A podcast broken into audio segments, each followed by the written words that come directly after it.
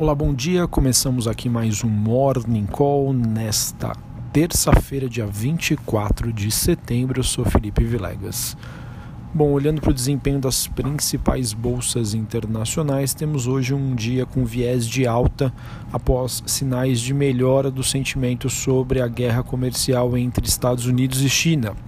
A boa notícia é que os chineses começaram a comprar produtos agrícolas americanos novamente, de acordo com o secretário do Tesouro dos Estados Unidos, o Steve Mnuchin. É, e o que ele também confirmou que as conversas com o vice-premier-ministro chinês Liu He devem acontecer a partir do próximo dia 7 de outubro. Então, em meio a essa expectativa para a retomada das negociações entre os dois países no próximo mês, a gente tem esse dia positivo para as principais bolsas e o dólar apontando para uma baixa moderada ante os seus principais pares globais. Falando especificamente sobre a Libra, moeda do Reino Unido, da Inglaterra, ela que oscila neste momento em terreno, em terreno positivo após mais uma derrota do premier do Reino Unido, Boris Johnson. Isso porque ele defende o Brexit e, de acordo com o noticiário, a Suprema Corte Britânica decidiu pela suspensão uh, do parlamento pelo premier Boris Johnson, dizendo que o mesmo foi ilegal e que ele agiu uh, dessa maneira, uh, de forma ilegalmente, perdão, ao aconselhar a rainha a suspender o parlamento. Bom, contraponto do dia vem com a queda das commodities. O petróleo recua, com sinais de que a Arábia Saudita está fazendo progressos na retomada da sua produção. Os metais industriais recuam em Londres e o minério de ferro também tem mais um dia de baixa na China. Ou seja, apesar do sentimento positivo é, advindo do exterior, que pode favorecer as ações aqui brasileiras, o contraponto vem da parte de commodities, ou seja, Petrobras e Vale e demais siderúrgicas podem ser influenciadas negativamente nessa terça-feira. Sobre a agenda do dia, o mercado deve acompanhar a divulgação de confiança do, do consumidor às 11 horas da manhã nos Estados Unidos.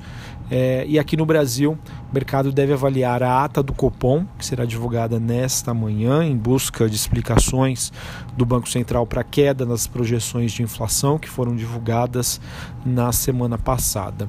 Também é esperado a divulgação do IPCA 15, cuja estimativa mediana é próxima do, do zero e também pode afetar as apostas do mercado sobre o rumo da Selic, ou seja, a taxa de juros oficial do Brasil, nas que deve ser decidida nas próximas reuniões. A princípio, há uma expectativa de redução. Bom, ainda a agenda econômica traz dados de arrecadação do mês de agosto aqui no Brasil e a definição do preço das ações da Ezetec, que fizeram uma oferta subsequente. Bom, hoje, falando um pouquinho de política, o Senado testou mais uma vez a paciência dos investidores, ele que adiou por mais um dia, ou seja, para quarta-feira, a votação da reforma da Previdência. A sessão para votação na CCJ é necessária devido ao novo parecer foi mantida para amanhã de hoje, segundo a assessoria da senadora Simone Tebet. Bom, em Nova York, Bolsonaro é, pode destacar as reformas em um discurso na ONU. O objetivo é reverter o prejuízo que foi causado na imagem do Brasil após a reação global que aconteceu do governo em, em relação aos incêndios na Amazônia. Segundo a Folha, o presidente também foi aconselhado pela equipe econômica a apresentar medidas do governo como as mais ambiciosas entre os países emergentes. Bom, sobre o noticiário corporativo, atenção para hipermarcas, de acordo com o Estado, as farmacêuticas terão de investir ao menos 10 milhões de reais para atender um novo marco regulatório da Anvisa. Então, atenção aí para as ações da hipermarcas. É, sobre a CEMIG, o atual governador de Minas, Romeu Zema, é, voltou novamente a dizer e prometer que tem está em projeto aí o objetivo de vender todas as suas estatais. Notícia também para a B2W, a AMI, que pertence a lojas americanas e a B2W, ela fechou uma parceria com a Mastercard para um cartão pré-pago. Então, um noticiário que já vem sendo ventilado é, no mercado nos últimos dias, é, com o anúncio de várias parcerias, e é mais uma que eu acredito que deve reforçar o viés positivo do investidor frente às ações da Lojas Americanas e também da B2W. Bom, tivemos também o Banco do Brasil e o UBS é, assinando um acordo para criar um novo banco de investimentos. Essa notícia já era vinculada no mercado, só estava só em especulação e agora foi confirmado. Então, apesar de positiva, já era esperado pelo mercado.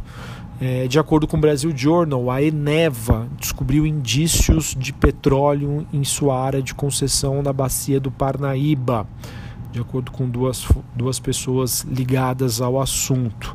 Segundo essas pessoas, a companhia ainda está conduzindo testes para aferir os, os volumes envolvidos e a viabilidade também comercial. Ah, enfim, mesmo assim, eu acredito que a ação deva reagir positivamente nesta terça-feira. Uh, inclusive, de acordo com a Reuters, a gestora Dynamo passou a deter 5,05% das ações ordinárias da Eneva. Para finalizar aqui, a Quiné Investimentos também sinalizou a compra de 90% da posição da IP Capital Partners, da DIMED, que é a holding gaúcha dona das drogarias Panvel. Panvel que tem ações na bolsa, mas é um papel de baixíssima liquidez. Bom, então em resumo é isso. Temos um dia um pouco mais positivo, advindo do exterior. Como eu já disse, o ponto negativo é as commodities. Mercado que reage a esses sinais de melhora é, das relações comerciais entre Estados Unidos e China.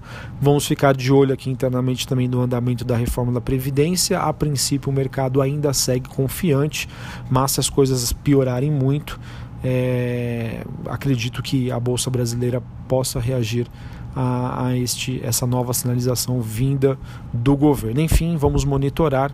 A princípio, o viés de hoje é de um dia positivo. Um abraço, bom pregão e até a próxima. Valeu!